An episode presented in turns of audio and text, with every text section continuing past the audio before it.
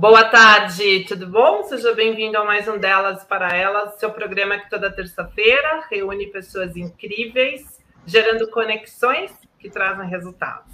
Como é que tá você? Como é que tá a sua cidade? Me conta. Hoje é dia 2, né? Um dia de reflexão, um dia que a gente para para pensar, mas também é um dia que a gente também lembra do amor, também lembra de coisas boas e também pensa que a vida está correndo, está passando e a gente precisa sempre estar preparado com isso, não é? Você tomou café hoje? Estou falando isso porque acabei de tomar um cafezinho e eu amo café.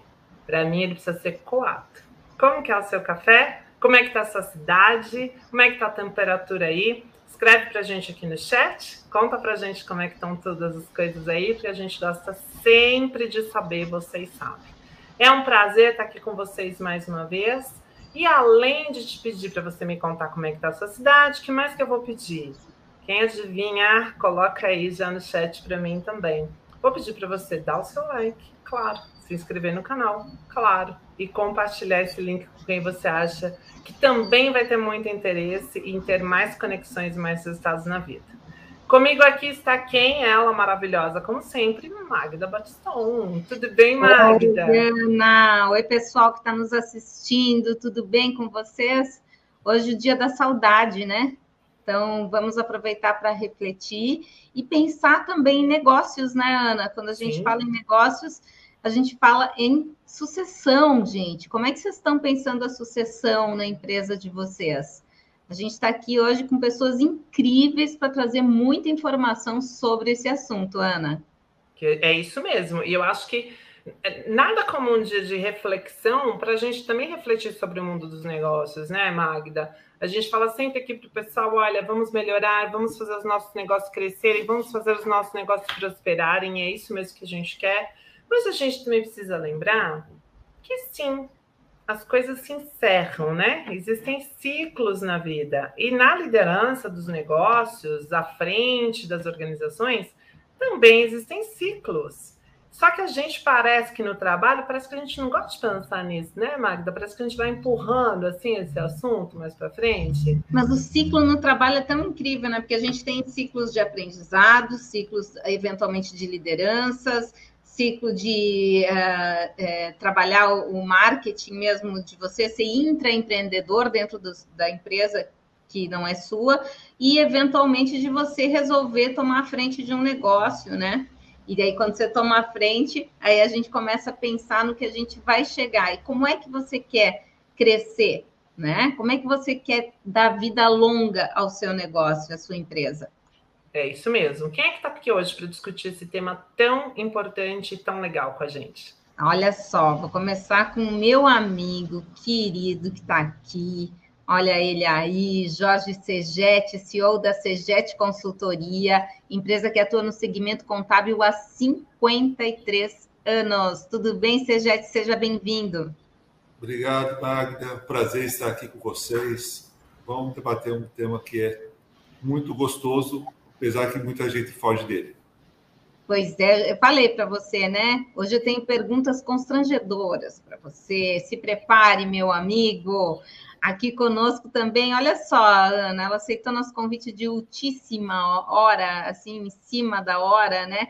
Helena Depiné, ela tem mestrado em engenharia de serviços e gestão da Faculdade de Engenharia da Universidade do Porto, fez agora em 2020, que fina essa minha amiga, em Gestão Estratégica de Projetos, pós-graduação em Administração de Empresas, Greenbelt em Seis Sigma da Unicamp e bacharelado em Engenharia Química. Jesus, o que, que, será que Helena vai falar para a gente sobre sucessão? Tudo bem, Helena? Tudo bem, Magda? Primeiramente, muito obrigada pelo convite. É um prazer estar aqui com vocês, com pessoas tão capacitadas e tão referências, não é mesmo, aqui na nossa cidade e também na região. Então, é um grande prazer. E eu não vou dar spoiler, não. Aguarda que você vai ver do que, que eu vou falar. Ó, vou te falar, nossa região é o mundo, tá? Nossa região é o mundo aqui. A internet ah, eu... permite isso, não é? é? Olha só, a Ana, ela está em São Paulo. Eu estou em Balneário Camboriú, você está em Blumenau, o Segete está em São Paulo. Olha quem mais está com a gente aqui. Carla Miller, ela já é figurinha da casa, né, Carla? Tudo bem? Seja bem-vinda. Tudo bem, Magda? Tudo bem, pessoal? É, é eu participo bastante, né? Mas no, a, é, o DPE é a primeira vez que eu tô. Então, ah, é aqui, a, aqui eu tô, tô sendo novata, mas eu tô muito feliz. Hum, muito bom, muito obrigada. Ah lá, quem vem volta, viu, nessa bancadinha aqui. Essa bancadinha, ela tem um imã. Muito bom. Gente, olha só, quem está nos assistindo já assinou o canal, já está seguindo a gente, copiou esse link, mandou para os amigos, manda aí para as pessoas, porque o assunto vale e vale muito a pena, né? Eu, ô, Ana, quero começar com meu amigo Segete aqui, para ele contar para a gente ele, a empresa dele já tem 53 anos, obviamente que ele tão jovem não foi ele que afundou ela, ele que criou a empresa, mas eu queria que ele contasse se já teve sucessão na empresa dele e é, depois eu tenho outras perguntinhas para ele. Vamos lá, Segete. Ah, Magra, obrigado pelo jovem, não tão jovem assim, mas mais jovem que a empresa, com certeza.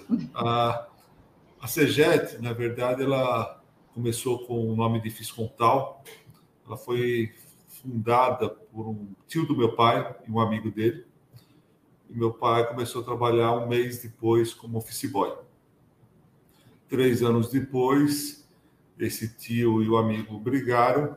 E meu pai, com 17 anos, foi emancipado e acabou comprando o escritório. Então, eu digo que foi o primeiro processo de sucessão da nossa empresa onde meu pai e o irmão dele, com 16, compraram o escritório, foram emancipados pelo meu avô, pegaram um empréstimo bancário para conseguir pagar, demoraram quase 20 anos para conseguir pagar esse empréstimo, mas estamos aqui sobrevivendo esse tempo todo. Passamos por um processo bem difícil de sucessão, porque o meu tio, com 36 anos, acabou tendo que sair desse nosso plano, foi para um melhor, sofreu ah, uma doença de câncer, e eu, eu brinco no sentido que tudo que a gente estuda sobre sucessão hoje, que a gente vê nos livros, os especialistas falando, eu passei junto com meu pai, com a minha família, nós passamos ao vivo e a cores. O processo de sucessão demorou sete anos para que uh, meu pai e minha tia entrassem num acordo financeiro sobre a, a, a empresa, onde muita coisa foi discutido, muita coisa uh, foi foi foi criado algumas dificuldades, né? Por quê? Porque eu digo que um dos grandes nortes de uma sociedade é a confiança, mas o excesso de confiança também é um mal dessa própria sociedade. Nós, meu pai e meu tio, na época, confiavam muito um no outro e não tinham nada documentado que eles tinham acordado. E na falta do meu tio nesse período, causou essa, uh, essa, esse excesso de confiança sem nada documentado, criou vários problemas na sucessão.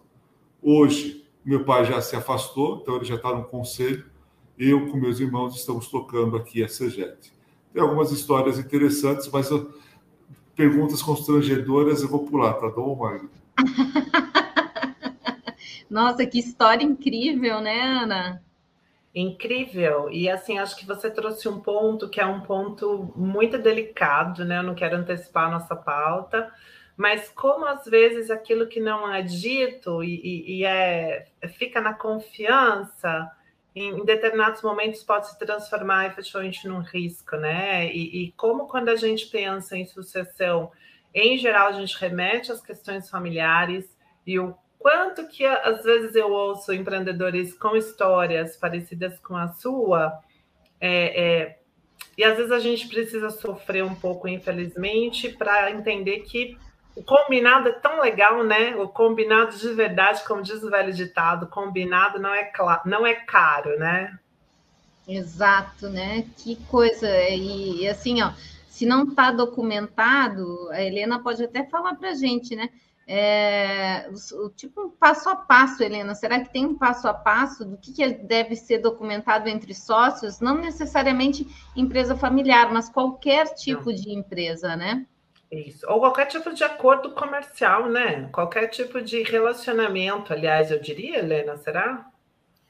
Sem dúvidas. E eu digo mais, em qualquer nível do organograma de uma empresa. Quando a gente fala de uma padronização, quando a gente fala de uma documentação, quando a gente fala desses acordos que são feitos, a gente não está falando nem apenas de, um, de uma diretoria ou de acordos comerciais com outras empresas, mas dentro da própria empresa. É a mesma coisa a sucessão, a gente fala sim do alto escalão, mas isso se desdobra dentro da companhia por todo o organograma e o planejamento e o sucesso está intimamente vinculado àquilo que efetivamente acontece. E se a gente quer que aconteça da forma correta, da forma adequada, a documentação é fundamental. Eu não sou advogada, eu sou da área de gestão. Então, a questão mínima, minuciosa de como fazer um contrato, eu acho que nem, nem vem na pauta. A grande questão é, sim, documentar o que é acordado, documentar da forma adequada, procurar os profissionais que podem nos ajudar com isso e não deixar os, os acordos verbais.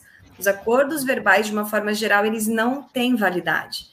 Então, na hora que o, que o negócio pega mesmo, é, a gente sabe que a memória acaba ficando curta, ou pior, são coisas que se combinam há tanto tempo que a gente não lembra mesmo. Nem sempre tem maldade, não é? Muitas vezes são coisas que a gente combinou há muito tempo, que a gente já tratou há muito tempo e não consegue trazer na memória. Então, a importância de ter essa documentação em todos os níveis organizacionais é fundamental para o sucesso, tanto dessa transição, tanto da sucessão, quanto da gestão de qualquer companhia. Gente, posso só fazer uma pergunta aqui?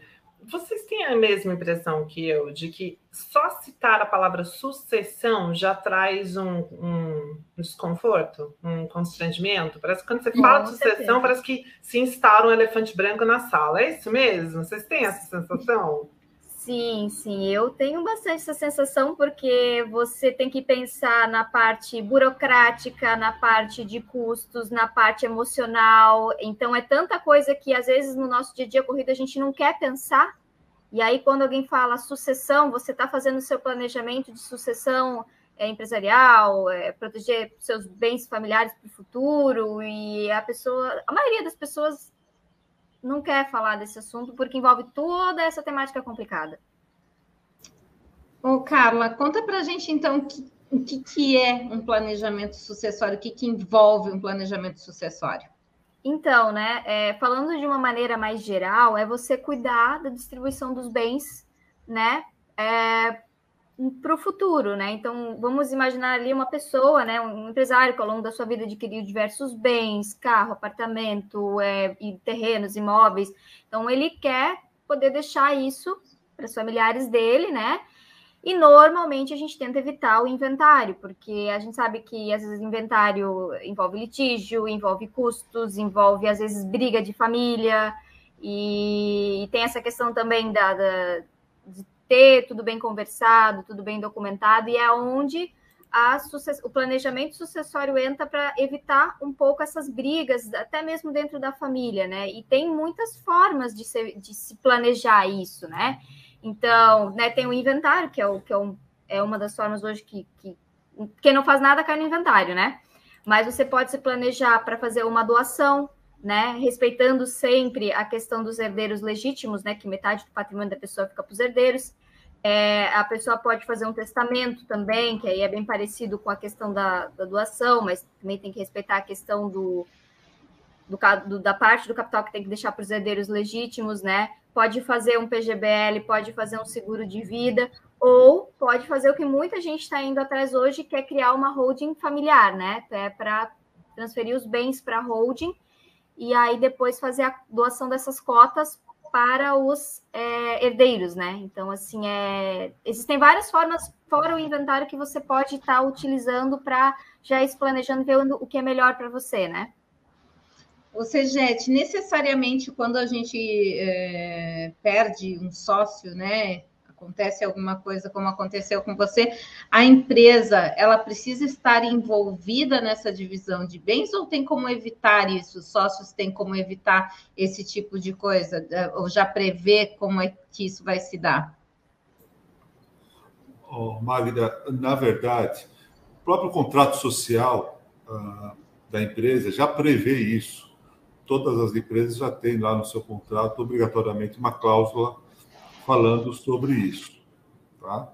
O grande problema é que a grande maioria são cláusulas padrões aí que não refletem uh, o desejo dos sócios, ou digo pior, uh, às vezes reflete o desejo dos sócios, mas o sócio não combinou com os herdeiros, com sucessores e assim por diante. Só aproveitando um pouquinho que vocês falaram, sucessão não é falar de falta da pessoa ou no falecimento de alguém. Sucessão é pensar na continuidade do negócio, ou, como a Cara falou, na continuidade do patrimônio, na reserva desse patrimônio. Eu gosto de falar de sucessão pensando em coisas boas, pensando na aposentadoria de, de um sócio, uh, para ele curtir melhor a vida dele. Eu gosto de falar de sucessão na evolução uh, dos jovens uh, trazendo ideias novas para dentro da empresa. Então, eu, a gente tem que tirar essa ideia de sucessão ligada a coisas tristes. Sucessão tem que ser de evolução. A sucessão tem que trazer coisas novas para a empresa e, e para as pessoas. Sensacional. Até porque, pensando sobre esse prisma, todos os executivos que hoje estão no mercado também precisam pensar no seu plano de sucessão, não é? Porque hoje a gente pode estar ocupando uma cadeira, uma posição, dentro de uma hierarquia, dentro de uma estrutura, mas você também precisa pensar no seu amanhã, não só os executivos, mas como todos os colaboradores em geral que estão hoje empregados, né? O que eu vou fazer depois desse trabalho? Ou se eu estou empreendendo, o que eu vou fazer depois deste empreender aqui, né? Achei fantástico, porque quando a gente pensa que sucessão é parte de um ciclo de evolução, muito provavelmente as conversas se tornem menos constrangedoras, né? Menos elefante branco na sala, vocês acham? Ana, aproveitando, desculpa, só para aproveitar essa sua fala, a sucessão, eu só consigo evoluir se eu colocar alguém para fazer o que eu faço. Tá? Então, eu só vou conseguir fazer coisas diferentes na minha vida se eu colocar um sucessor nas minhas atividades. Então, uh, a gente vê muitas pessoas falando de sucessão como uma coisa ruim. Não é. A gente tem que preparar os nossos sucessores. Nós temos que preparar, nos preparar para ser sucedido. Depois eu posso até contar uma historinha sobre isso. Mas, uh, principalmente, nós temos que ter pessoas que ocupem nossos lugares, porque senão eu nunca vou conseguir fazer o que eu sempre sonhei. Sei lá, pescar, curtir praia. Para isso, eu tenho que ter alguém fazendo que eu faço hoje. Perfeito, gente, tem que ter mesmo, né? E eu quero convidar vocês. Agora a gente está com mais um patrocinador aqui no Contabilidade na TV, mais uma, uma empresa que está acreditando aqui no Contabilidade na TV juntamente conosco. E eu quero trazer aqui para delas um convite super especial da FIPECAF, nossa nova patrocinadora. A gente vai ter um evento, um painel internacional Tecnologia na profissão de contabilidade em evolução. A gente estava falando de evolução, agora me lembrei, viu? Então, reforçando o pioneirismo, a FIPECAF dá o pontapé inicial para uma parceria inédita com a American Accounting Association, principal associação profissional na área de contabilidade. Nesse painel internacional, a FIPECAF terá a presença de destacados palestrantes e painelistas do Brasil e dos Estados Unidos para discutir temas de interesse para acadêmicos e profissionais. Gente, acessem o site da FIPECAF faculdade FIPECAF e se inscrevam, é gratuito, é maravilhoso, é uma oportunidade. Então, vamos evoluir juntos, estudando. Helena, querida, queria que você trouxesse para a gente, então, algumas é, técnicas de gestão de pessoas e gestão de equipes e times. Quando a gente fala de sucessão, como o Jorge Segete falou agora, a gente tem que preparar, né? Tem que se preparar para ser sucedido e preparar alguém para ficar no nosso lugar. Isso não é uma tarefa fácil, né? Vamos combinar. De fato, não é, mas na verdade ela deveria ser natural. É, como um pai tem um filho e prepara esse filho para assumir o mundo e para ir para o mundo, a gente talvez deveria olhar mais ou menos como uma analogia. Ah, uma questão importante é que, como o Sejete falou, a gente não pode enxergar a sucessão como algo negativo, ruim, porque, na verdade, em muitos momentos ela pode e deve ser planejada. Quando a gente fala em planejamento estratégico, que grande parte das empresas fazem anualmente, essa é uma questão que poderia ser endereçada de forma, de novo, natural, né? Vamos tentar tirar então um pouquinho esse peso da sucessão. Então, como é que a gente prepara um sucessor? Bom, eu vou voltar para a questão de processo e a questão de gestão, que é a minha área, porque quando a gente fala de sucessão em, em alto nível hierárquico, evidentemente que algumas, alguns conhecimentos e capacitações são necessárias. Então, de uma forma geral, a gente espera que um, um presidente de uma empresa, um diretor, alguém do alto escalão conheça de estratégia, é, tenha bons conhecimentos de análise de mercado e consiga avaliar essas questões para poder dar o rumo da empresa, não é? Mas daqui a pouco, se a gente tem uma média liderança dentro da minha empresa, uma pessoa que é da minha confiança extrema, que faz tudo andar muito bem, como é que eu faço essa sucessão? É uma pessoa que também tem que ter conhecimento técnico, enxergar os processos internos, tanto quanto ter conhecimento de legislação e aquilo que tem que ser seguido. Quando a gente fala da base, por exemplo, processos internos bem desenhados, é importante que a gente tenha uma boa padronização, um processo que corra bem, para que essa pessoa, caso ela deixe a empresa, possa ser substituída de forma mais tranquila. Então, preparar um sucessor, apesar de ser complexo, ao mesmo tempo, de novo, natural. Então, a gente tem que primeiro avaliar quais são os conhecimentos que essa pessoa tem que ter. Do ponto de vista de gestão de pessoas, é, eu acho que um, uma psicóloga com certeza vai falar muito melhor do que eu, mas qualquer mudança causa um impacto e causa medo. Eu trabalhei em uma empresa que adquiriu outra empresa, e nessa não foi bem uma sucessão, mas foi uma mudança de gestão. E já foi suficiente para cair a produtividade, para o povo ficar assustado, sem saber o dia de amanhã. Então, o que eu vou recomendar? Nesse caso, para um novo sucessor, é cadência nas mudanças, muito cuidado, muita transparência. De uma forma geral, as pessoas elas reagem melhor num, num sistema, num ambiente com transparência e a cautela na hora de tomar decisões. Ah, por mais que um processo não corra da forma que você quer, ele corre bem. A partir do momento que você toma decisões, que você faz mudanças e alterações, o equilíbrio que existe ele vai embora. Então você tem que restaurar o equilíbrio. E o desequilíbrio não é propriamente ruim, porque ele também pode ser para o bem, né? Vamos, mas vamos trabalhar em desequilibrar positivamente. Então vamos levar o, o desequilíbrio para o positivo, para o melhor. Então, sim, é, temos que tomar esse cuidado quando falamos em novos sucessores. Entrou numa empresa, por mais que você tenha muitas ideias e novos conceitos, isso é natural, isso é importante, mas muita calma para evitar que essas novas ideias, que essas mudanças uh, impactem negativamente o negócio e a expectativa das pessoas. É, e eu queria puxar um gancho, fala maravilhosa, viu? Muito obrigada, fiquei encantada agora. Eu queria puxar um gancho também, algo que a gente sempre fala aqui na DPE. Se o seu negócio não está crescendo, ele está morrendo. E aí vamos pensar nos ciclos naturais da vida, né? Nós nascemos, crescemos, nos tornamos adultos, envelhecemos com saúde, a maioria de nós vamos fazer votos, não é? Se não todos. E um dia vamos, sim, né, é, é, chegar ao final das nossas trajetórias. Os nossos negócios não necessariamente vão acompanhar o nosso ritmo de evolução e de amadurecimento. Então, quando a gente ouve essa questão, cara, tenha cadência, se prepare, prepare o seu sucessor, que é o que nós temos ouvido aqui, estabeleça os combinados, escreva, documente, tenha consultoria, tenha pessoas próximas a você para te ajudar nesse sentido.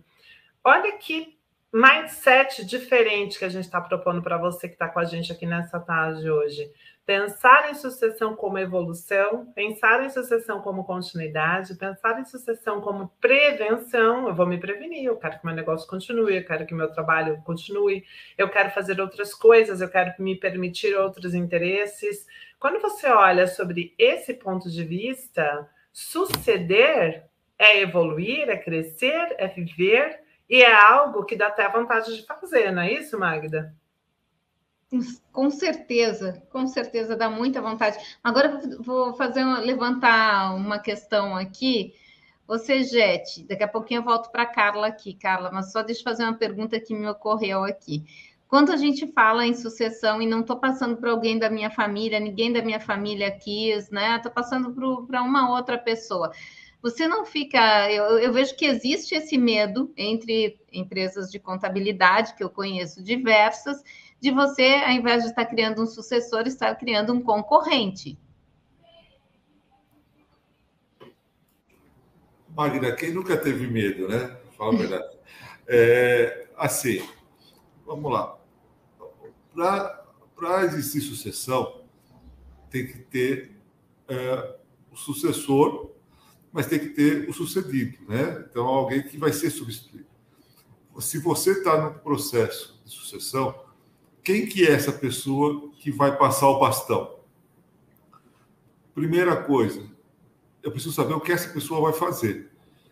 Então, quando nós começamos a pensar na sucessão do meu pai para, para mim e para meus irmãos, primeira coisa que veio na cabeça, o que meu pai vai fazer fora do escritório. Então, a, a sucessão familiar não necessariamente é para filhos. Hoje, meu pai faz um trabalho voluntário, então ele arrumou alguma coisa para fazer. Eu, meus irmãos, estamos tocando isso, mas uma irmã, por exemplo, não quis ficar no escritório, está fazendo outras coisas tivemos que ter uma, toda uma negociação de compra de cotas, informações, tivemos ajuda de terceiros, não só jurídica, mas psicológica, uh, tivemos conversas mais acaloradas, tivemos uh, choro, porque existe a, a questão do sentimento quando envolve família. Mas a concorrência, meu irmão é meu concorrente dentro de casa.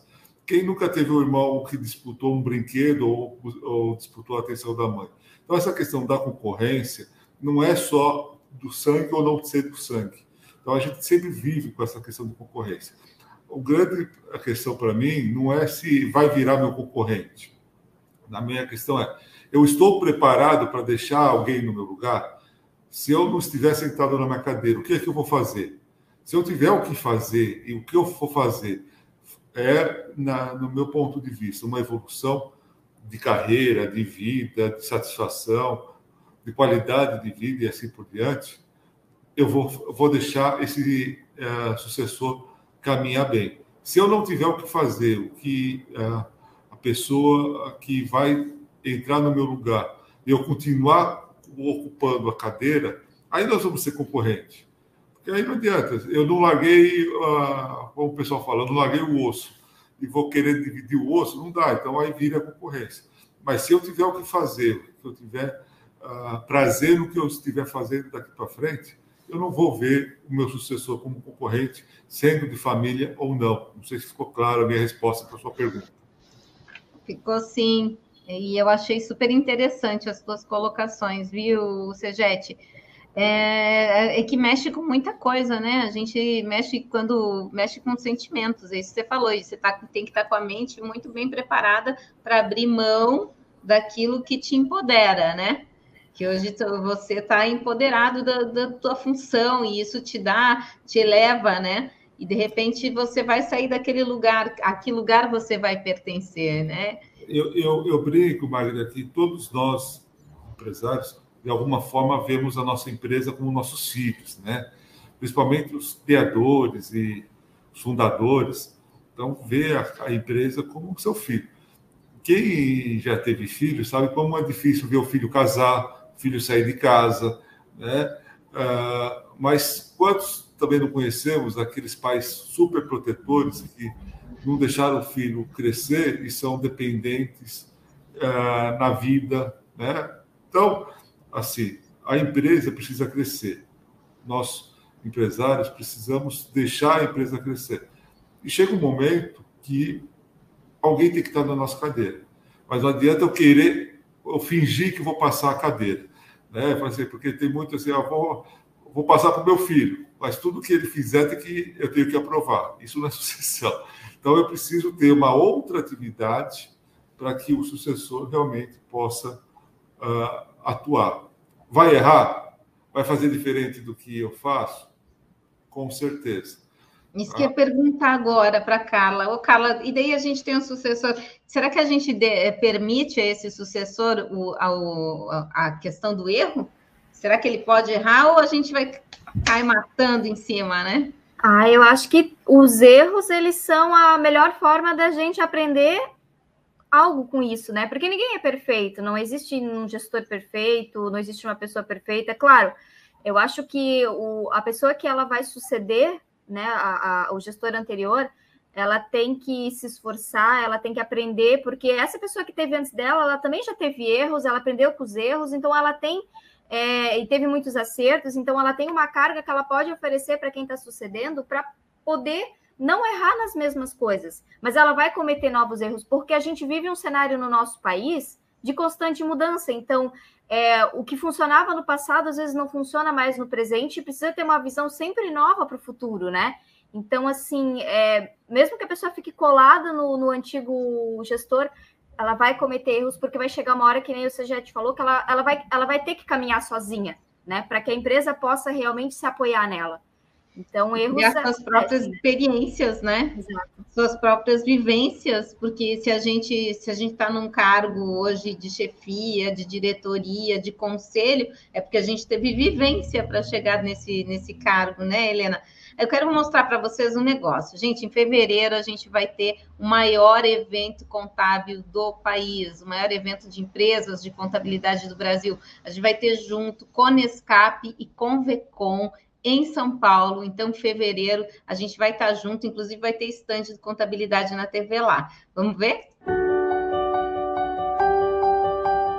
Grandes desafios geram novos rumos, novas perspectivas, novas visões. O mundo não será como antes. 19 Conescap e 27 Convecom juntas o maior evento nacional do setor empresarial se une ao maior evento do Conselho Regional de Contabilidade, na capital da arquitetura, da gastronomia, da cultura e dos negócios. São Paulo vai ser o palco da inovação, da conexão e de muitas oportunidades. Conescap Convecom de 14 a 16 de fevereiro de 2022, presencial com transmissão online. E Convecom 17 e 18 online. Um evento em dose dupla para você se informar, se atualizar, se reconectar.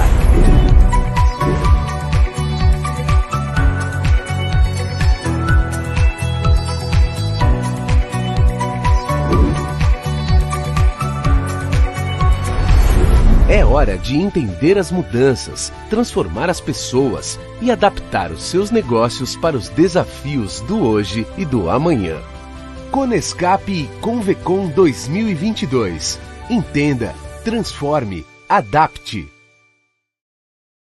Muito bem, e frequente. Vamos para a Conescap Convecom, gente. Olha só, Helena, Conta para mim uma coisa: tem como evitar tanto estresse na sucessão se a gente tiver um bom planejamento para que isso aconteça?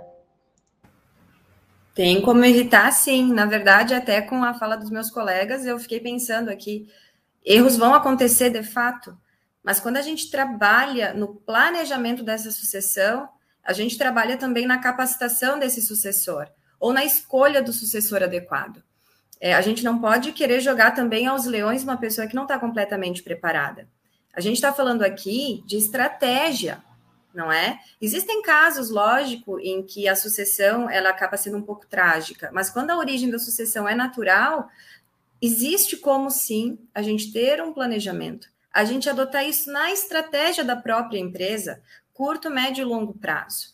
Então, o, o, o, atual presidente da empresa, ele pensa que quer parar de trabalhar daqui 5 ou 10 anos. Então, já passou da hora de começar a pensar na sucessão. É, não necessariamente a sucessão vai estar dentro de casa. Pode ser que a sucessão ocorra trazendo um profissional de fora, uma pessoa altamente capacitada, uma pessoa referência no mercado. Daqui a pouco, os herdeiros acabam fazendo parte de um conselho. Quantas empresas já fizeram isso? Então, sim, a gente pode é, reduzir os erros e a gente pode reduzir significativamente o estresse, desde que a gente trabalhe na sucessão como um planejamento a curto, médio e longo prazo. De preferência a longo prazo, a gente já consegue ver, né, com o passar do tempo, quem tem mais tino para isso, se tem dentro de casa ou se não tem, ou daqui a pouco um sobrinho, ou daqui a pouco. Vamos procurar a pessoa com o perfil certo, né?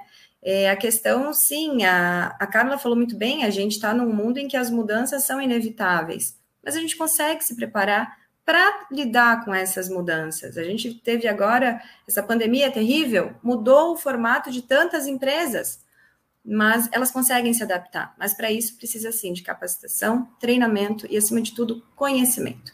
E lógico, um pouquinho de trato com pessoas é sempre bem-vindo, né? Se tiver capacidade de gerir pessoas, de cativar pessoas, com certeza também vai ser mais sutil e mais leve essa transição.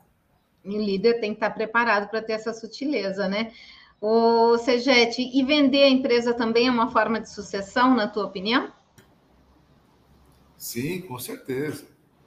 Quiser comprar, estou vendendo, baratinho, Magré. Se quiser, tá bom?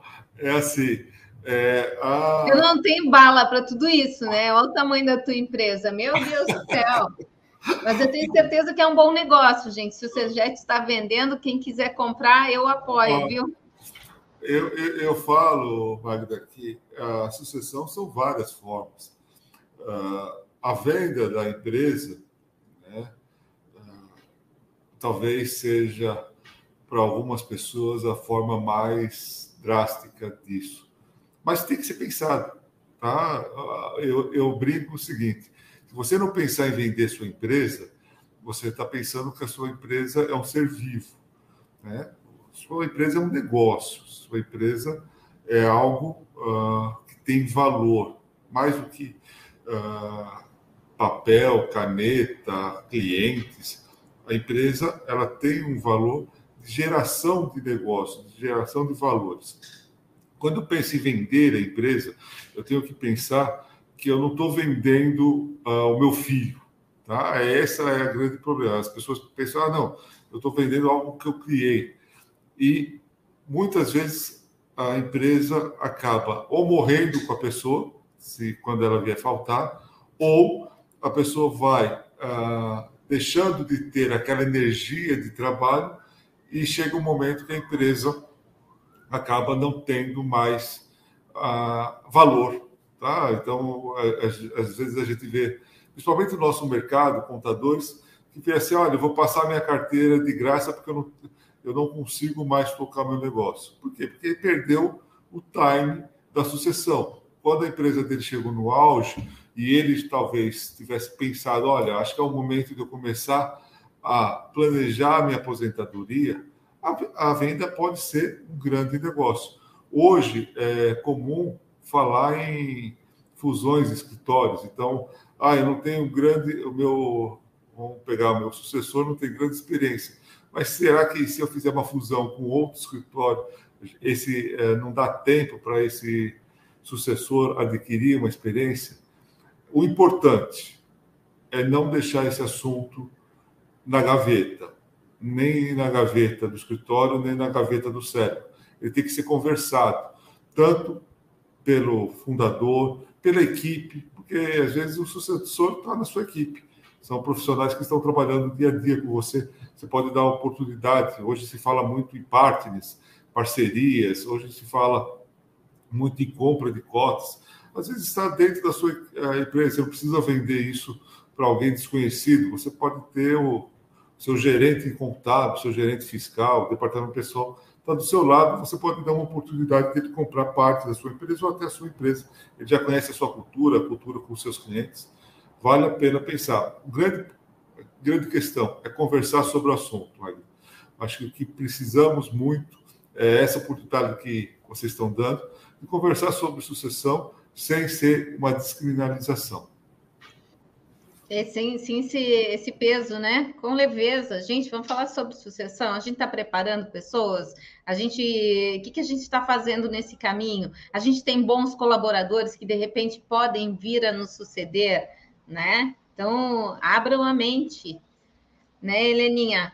Helena, me conta uma coisa: é, tem alguma estratégia para adotar, o sucessor adotar após a transição? Você já te falou do pai dele aí, que fez um. Eles, eles fizeram um planejamento pós-sucessão, né? Por quê? Porque a pessoa ela não pode ficar sem atividades, porque senão ela vai querer voltar para aquele lugar que a ela pertencia, né? São duas questões bem distintas. A primeira delas é efetivamente a pessoa que foi sucedida. E então, qual é o planejamento? Qual é o novo objetivo dela? É, é fundamental que a gente consiga, de alguma forma, estabelecer objetivos para a nossa vida, independente da idade, independente do momento em que a gente viva. Se a gente não tiver objetivos, a gente não tem motivo para levantar de manhã, não é? Então, aquele que foi sucedido, às vezes ele nem precisa sair totalmente da empresa, mas ter uma participação diferente. É, monta um conselho. Essa pessoa certamente tem conhecimento de sobra para dar e vender. Afinal de contas, é uma pessoa que evoluiu e que fez evoluir um empreendimento. Então, essa pessoa, sim, tem que ter objetivos. Quais? Aí é de cada um. É aquilo que a pessoa gosta, é aquilo que a pessoa acredita que é importante, é aquilo que a pessoa enxerga que tem valor. Isso é uma questão que é fundamental. A outra é o sucessor no momento logo pós-sucessão. A minha recomendação sempre é olhar para os processos internos com calma. Não saia tomando decisões. É a pior coisa que você pode fazer. Para e tenta entender o contexto. Se for alguém de dentro, já consegue entender bem, mas tem que sempre, a gente tem que lembrar que dependendo da nossa posição no, no nosso organograma da empresa, a gente vai ter uma visão diferente, né? Uh, um funcionário da base, um líder, ou um presidente, um diretor, tem visões completamente diferentes do negócio. Então, dê tempo ao tempo. É, procure se inteirar do que acontece, avalie a estratégia. Sempre olhe para a estratégia, ela deve ser o norte de qualquer empresa. Então, entenda o que você quer dessa empresa, quais são seus objetivos a curto, médio, longo prazo. Eu vou voltar para isso sempre, porque se a gente não tem norte, a gente não tem direção a gente fica perdido no caminho. Então, entenda qual é meu norte, para onde eu quero caminhar. Olhe para os, teus, para os teus processos internos. Olhe para os teus liderados. Quem são tuas pessoas de confiança? Precisa desenvolvê-las de alguma forma? Trabalhe nesse desenvolvimento. E aí sim comece a tomar decisões. Olhe para o mercado. Olhe o que tem de inovação. Hoje em dia a tecnologia ela caminha muito mais rápido do que a gente consegue acompanhar. Então, esteja ligado nas tendências, olha para o teu concorrente, olha para novos entrantes, né? Isso é estratégia. Quando a gente fala de novos entrantes, a gente está falando de Porter, cinco forças de Porter. Então, faça uma estratégia, monte, avalie, tenha cautela, mas na hora de tomar decisão, não perca o timing. Isso que o Sejet falou agora é fundamental. Então, ao mesmo tempo que você tem que ter cautela, você também não pode perder o timing da tomada de decisão. Então, a minha sugestão é essa: entrou um novo sucessor, calma, cautela e ação. Muito bem, calma, cautela e ação. Posso pegar um ganchinho nessa fala da Helena? Total, fica à vontade. É, assim, uma coisa importante: sucessão não é uma coisa estática. Tá? Olha, eu fiz um plano hoje, vim é, outubro de 2021 ou novembro de 2021 vai valer para o resto da vida. Não. Sucessão, hoje eu tenho uma finalidade de vida, eu tenho um plano, mas a minha vida particular muda. Eu posso ter um filho, posso casar, posso separar. Então, acontece tanta coisa na minha vida particular. A sucessão é a mesma coisa. Ela tem que ser conversada como uh, algo que faz parte da vida da empresa. Não é uma coisa que se planeje e vai entrar lá no, no quadro que vai ser a nossa sucessão daqui cinco anos. A Magda vai assumir a diretoria da empresa. Não, não é isso.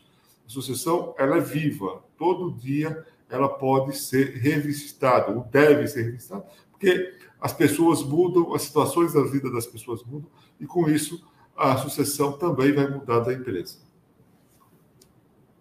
E tem que cuidar para não gerar expectativa também, né, gente? Quando a gente fala em sucessão, de repente tu gera expectativa numa pessoa que ela vai, vai assumir determinado lugar, determinado cargo, e isso não acontece, né? Como você disse, é que nem o equilíbrio. O equilíbrio não é estático. Ele está sempre assim, ó, para se manter em equilíbrio. A mesma coisa a sucessão. Se a gente tem que ficar revisitando, repensando, né?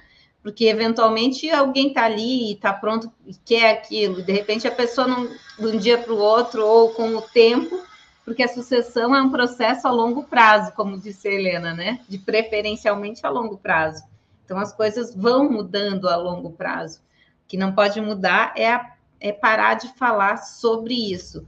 Carla, eu queria que você trouxesse para a gente algumas, se tem mais parte técnica aí quando a gente fala em sucessão, que a gente deve ficar atento. É, então, na verdade, assim, é... eu trouxe mais a parte da sucessão dos bens, né? Que nem antes a gente estava comentando as, os bens adquiridos durante o, o, tempo que o empresário atuou e o que ele faria, né, para para manter esses bens, para proteger esses bens, né? Porque isso também é uma outra parte que, que geralmente a gente pensa, né? Uh, o que eu faço com todo o capital que eu adquiri durante a minha vida e protejo ele para depois ele poder ter uma sucessão também para os meus herdeiros, né? Para quem eu gostaria de passar, né? Então. Você está é, falando da sucessão dos bens, o que foi o é. capital é. adquirido durante a tua vida, o que, que você vai fazer, né? Para manter ele em família ou manter ele. É, Isso, para proteger deseja. ele até de dívidas. Algumas pessoas usam, é, é, por exemplo, fazem holding, holding patrimonial para proteger também os bens de, de, de dívidas ou para realmente facilitar a gestão desses bens, né? Então tem famílias que às vezes elas adquiriram muitos bens durante as empresas né, adquiriram muitos bens e precisam gerir esses bens e não querem deixar na pessoa física então, elas abrem uma empresa, que daí normalmente é uma holding, para poder fazer a gestão desse capital, e aí acontece também a redução da carga tributária, né? Porque, por exemplo, para quem tem recebimento de aluguel, já dá uma redução boa dos 27,5% é, da pessoa física, daí a gente já tem, quando a empresa, ela, por exemplo, se é uma administradora de bens, né, de bens imóveis, já cai bastante a parte tributária, né? Uh, tem a, os, os 32% do imposto de renda na presunção, daí dá um percentual no fim de 4,8%, a contribuição social cai para 2,88%. No fim, os 27,5% da pessoa física acabam virando 11,33% 11, mais ou menos na pessoa jurídica, né? Para toda Nossa, essa administração gente, dos bens. diferença, né? É, só que tem que também ter muito cuidado, né? Então, aí, de novo, entra a questão de ter um contrato bem elaborado, dos, dos dos sócios da empresa, né, os, os patriarcas, eles serem usufrutuários dos bens, deles se colocarem os filhos, os, os, né, é, dizerem quais, a, quais são as funções de cada um dentro daquele contrato, as cotas de capital dentro daquele contrato, então tem que ser tudo muito bem elaborado também, de novo, tem que ser muito bem conversado com a família, tem que ter, é, geralmente são empresas limitadas, então tem que ter um afeto entre todo mundo, né, o afeto societatis, para também não gerar briga, né, não gerar depois desentendimento, porque aqui não é a questão também de, da sucessão da empresa, mas é dos bens que foram adquiridos durante a vida, durante o tempo de carreira daquela, daquele empresário que atuou, né, durante o tempo útil ali de, de carreira. É, tem uma preocupação também que tem que ser pensada, né? Tem que fazer parte do planejamento. Gente, falando em planejamento, como é que está o planejamento da empresa de contabilidade de vocês com relação à tecnologia? Quero dizer para vocês que a SCI tem novidades incríveis a todo momento, inclusive várias lives trazendo novidades. E eu vou rodar para vocês um pouquinho sobre o SCI App 4.0. A nova versão do SCI App está ainda mais rápida, intuitiva, moderna e inteligente. Com tecnologia em três camadas, atende a empresa contábil, seus clientes e os profissionais dos seus clientes. Novos recursos implementados para aumentar a segurança das informações e a interatividade Agora ficou mais fácil para fazer a gestão e organização dos processos da empresa através da visualização em cards. Baixe agora o SCI app 4.0 e ofereça esse diferencial para os seus clientes. Tá na mão, tá no futuro com a SCI. Segete, vou voltar para ti aqui. Tem uma pergunta bem importante, né? Aqui, o que, que você recomenda que o, o empresário contábil faça quando é, surge um sócio investidor, né? Como é que você pode motivar, esse, é, criar esse ambiente? Investidor para o escritório? Isso. Olha, primeiro, pode passar meu celular, tá bom para ele. ô, ô, ô Segete, você está cansado de trabalhar, Segete? É, muito pelo contrário, mas o investidor é sempre bom negócio. Assim, vamos lá. Ah, primeiro, é um problema sério quando as pessoas pensam em investidor. Né? Hoje está na moda investidor anjo, rodadas, principalmente o pessoal de tecnologia tem muito isso, e todo mundo está querendo investidor. E uh, investidor é um sócio. É um sócio que vai te cobrar resultados, é um sócio que, tá, que é retorno financeiro. Então. Uh, é um sócio você... e é o sócio mais exigente, né? Isso. É. Existem algumas questões uh, legais aqui do Conselho de Contabilidade, acho que não vem ao caso, até porque tem sido bem discutido sobre isso, mas vamos pensar na gestão mesmo.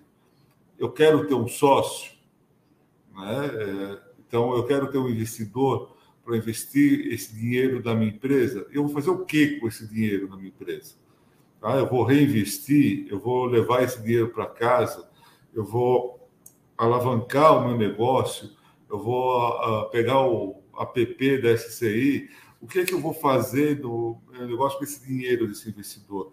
Ou atrás em marketing para novos clientes, eu tenho que saber o que eu vou fazer com ele. Porque na hora que eu trouxer esse sócio investidor para dentro do meu negócio, que eu quero, então se pensar aqui na CEGET, se aparecer um sócio investidor, eu vou aceitar. Por quê?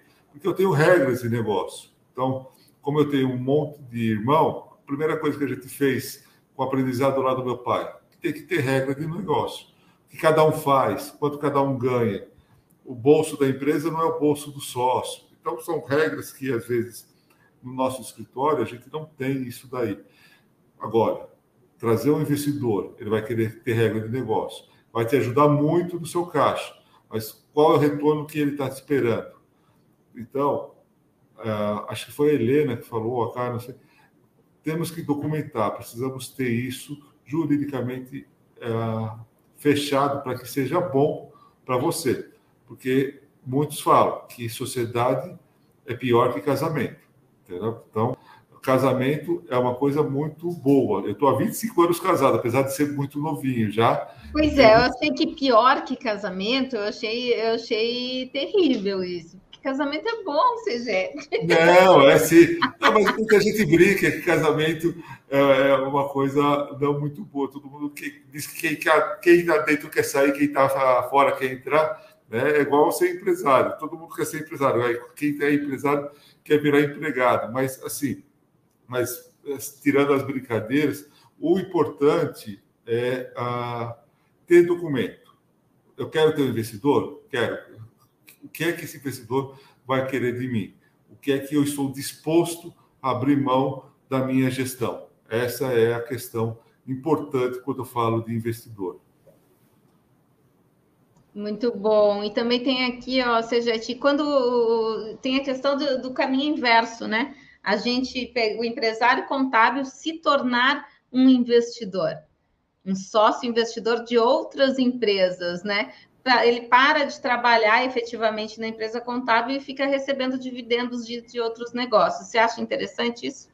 Sim. Uh, Para o empresário contábil, é, é fantástico essa ideia, porque ele tem já uma ideia de gestão, ele sabe muito claramente como apurar o resultado da empresa. Então, tem toda a experiência contábil que, às vezes, um investidor comum não tem essa, essa formação. Então, nós, empresários contábeis, sabemos avaliar os, os relatórios, buscar as informações adequadas da empresa, sabemos aonde aquela informação não está bem, uh, não está adequada, não está transparente adequadamente. Então, o empresário contábil, ele pode ser um grande investidor, hoje ele pode ser um grande conselheiro para empresas, mesmo empresas de pequeno porte. Na sucessão, hoje, converso muito com meus clientes sobre sucessão, nós damos muita consultoria nessa área. Por quê? Porque você precisa provocar isso. E o empresário contábil, como investidor, ele sabe olhar se aquela empresa está dando resultado, coisa que outros não sabem. Investir em tecnologia hoje, softwares, muitas empresas, muitas startups vão, vão, vão revolucionar muito o nosso mercado aí também. A gente estava falando ontem, estava conversando com a Helena, e a gente estava falando justamente sobre tecnologia, né, Helena?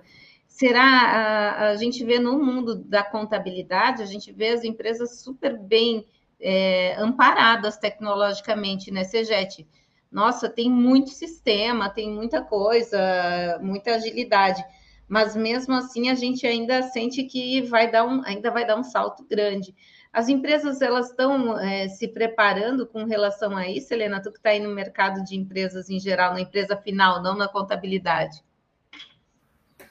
A gente vê um pouco de tudo. Na verdade, o que eu enxergo hoje é uma distância muito grande, dependendo do nicho que a gente fala. Então, a, até passou agora há pouco vídeo falando indústria 4.0. A gente está falando da nova revolução, né? É, é um caminho sem volta para qualquer empresa. Uh, mas a gente enxerga que existe um paradigma a ser quebrado. Ao mesmo tempo que eu tenho a tecnologia que me ajuda a enxergar e diversificar e fazer as coisas mais rápido, eu tenho que cuidar para que essa tecnologia não me tire a personalização. Vou dar um exemplo prático: banco. A minha avó não usa aplicativo de banco por nada nesse mundo. E os bancos tendem a ter serviços focados completamente em aplicativos, até para reduzir os custos tirar equipe, conseguir reduzir o número de funcionários ou realocar para outras funções que agreguem valor. É um caminho sem volta, mas eu ainda enxergo que dependendo do segmento, do tipo de serviço, do tipo de produto que é ofertado, a gente tem um gap gigante entre, entre empresas e indústrias. Ou que para as empresas de tecnologia é uma tremenda oportunidade de atender mercados que ainda não foram propriamente atendidos ou devidamente atendidos. Mas é um caminho sem volta, com certeza. Com certeza, mas com toda certeza. Gente, vamos para as nossas considerações finais aqui. É, pessoal que está nos assistindo, vamos fazer o seguinte: pega esse link, compartilha, com certeza agregou demais esse conteúdo aqui hoje, né? Tivemos a experiência aí de duas sucessões, já quase na terceira, né, Segete? Você já está mais para terceira. Ah, eu já estou com minha filha aqui trabalhando já, Magda. Tá? Ah, a longo prazo. Não sei, se ela vai ficar, não sei se ela vai ficar na minha cadeira, né? mas provavelmente é um, é um desejo. A gente sempre deseja, mas não quer dizer que é o que ela quer, né? Vamos ter que conversar bastante. Ah, vai dar tudo certo. Ou seja, vocês tiveram, você falou que tiveram vários profissionais aí que ajudaram no, na questão da sucessão. Você teve, tinha psicólogo, tinha consultor, que mais que tinha aí? É, na verdade, nós tivemos uma consultoria né, é, jurídica e também de gestão no processo. É, e tivemos um, um trabalho, um apoio aí individual de psicólogo, sim, para tanto para o meu pai sucedido, quanto para os filhos também. Porque cada um tem os seus valores, suas crenças, suas alegrias, suas mágoas, né? Nós somos formados de várias coisas e nós somos quatro irmãos, então sempre tem. Eu sou o irmão mais velho, e aí fala que o irmão mais velho é o protegido, aí eu falo que é a caçula. Os do meio falam que só sofrem, então Uh, tudo isso tem que ser conversado, parece que é, é brincadeira, mas quando você traz isso para uma, uma, sucessão, quem vai sentar na cadeira, quem está preparado, uh, existem sentimentos humanos naturais no processo. É, já falando a minha consideração final, Magda, já que estamos nela, eu digo para eu aconselho, né? Minha experiência é conversar de sucessão como fosse é, coisas do dia a dia. Uma vez por ano, duas vezes por ano, ou de tempo em tempo, tem que ser conversado quais são as expectativas de cada um, porque a sucessão vai estar ligada na expectativa das pessoas.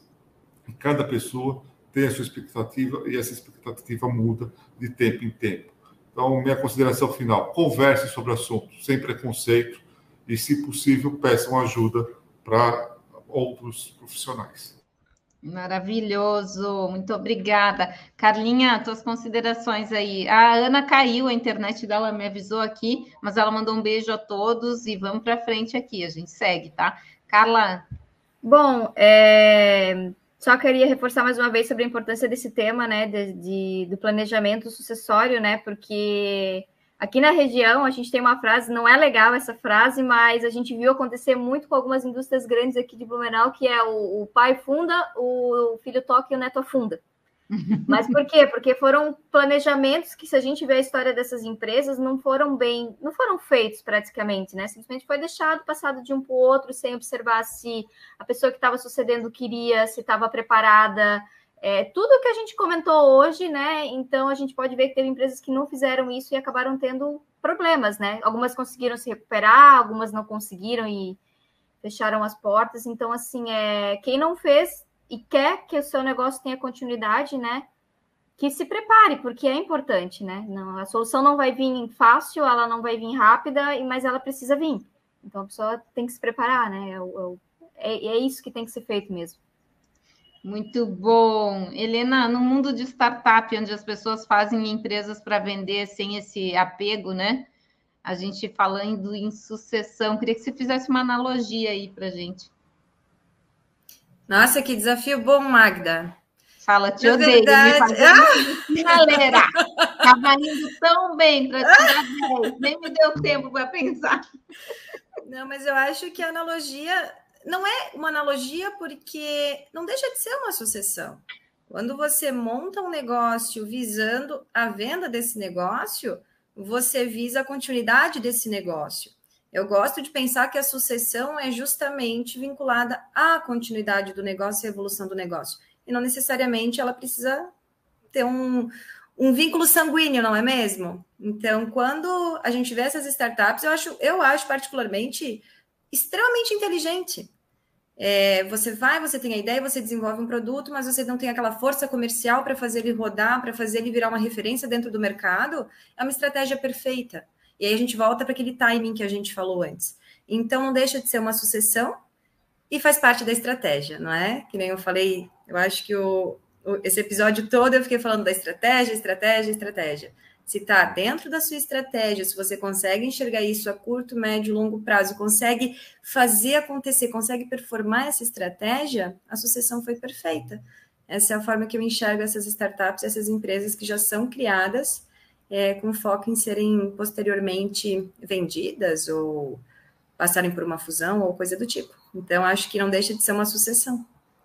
Maravilhoso, gente, quanto conteúdo! Olha só, quero lembrar vocês também o seguinte: participem das nossas listas de transmissão no WhatsApp, nosso telefone está rodando aí para vocês. Se inscrevam, mandem as informações que são solicitadas ali pelo WhatsApp para a gente cadastrar o número de vocês e mandar informações via lista de transmissão. Lembra que você também tem que salvar o nosso contato, senão não recebe, tá? Mas se você não quer receber no WhatsApp, quer receber no Telegram, Tá aí o nosso Telegram também, Mulher Contadora, procura lá, também tem o Conte News, tá? E, ou ainda nossas informações estão no Instagram, arroba DPE oficial. Lembro a vocês que amanhã, dia 3 de novembro, das 16 às 18 horas, tem evento da FIPECAF. Entrem no site da FIPECAF, se inscrevam logo, garantam a sua vaga lá, tá bom? Um beijo a todos, muitíssimo obrigada, Helena, Segete, Carlinha, tudo de bom para vocês, uma ótima semana a todos. Beijo, pessoal, tchau, tchau.